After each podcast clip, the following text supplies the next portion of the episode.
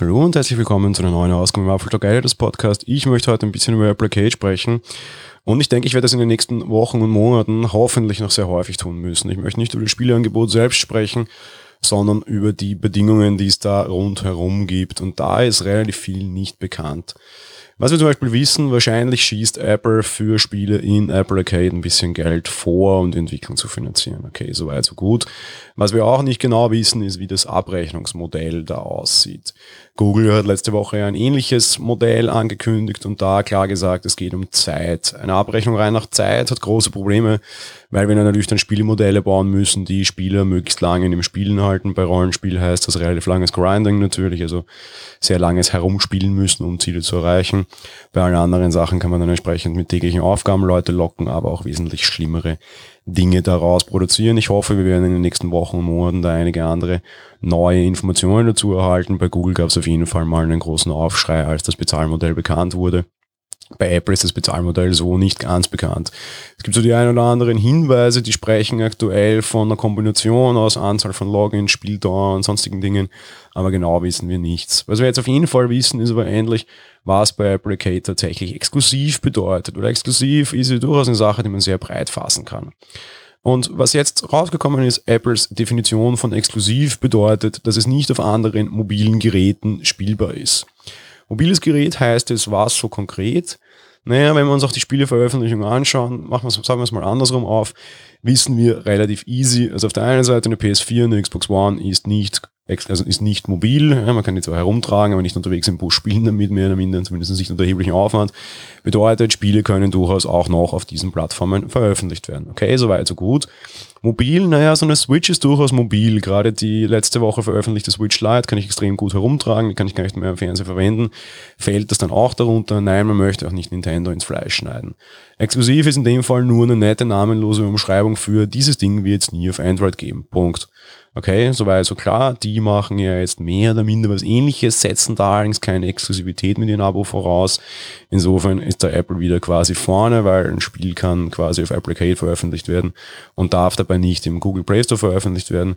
Ein Spiel könnte aber sehr wohl im Abo von Google veröffentlicht werden und normal im Play Store veröffentlicht werden.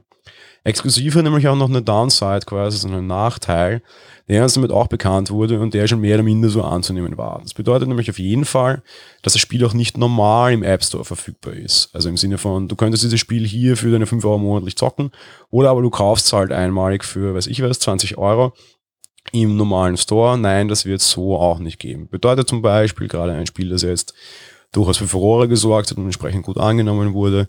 Wenn wir uns Oceanhorn 2 anschauen, dann wird Oceanhorn 2 einfach nie auf Android erscheinen und auch nicht regulär im Apple App Store erhältlich sein.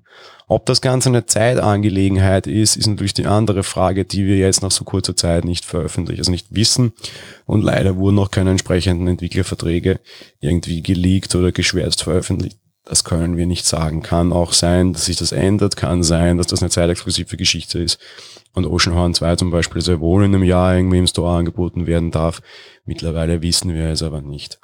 Was ich ein bisschen schade finde, ist auch da wieder die Kommunikation von Apple. Man kann dazu stehen, wie man will und grundsätzlich finde ich das nicht ganz so schlecht, aber wir haben es zum Beispiel am Abend der Keynote der vorletzte Woche am Dienstag gesehen und es war einfach ein bisschen lächerlich und peinlich wieder.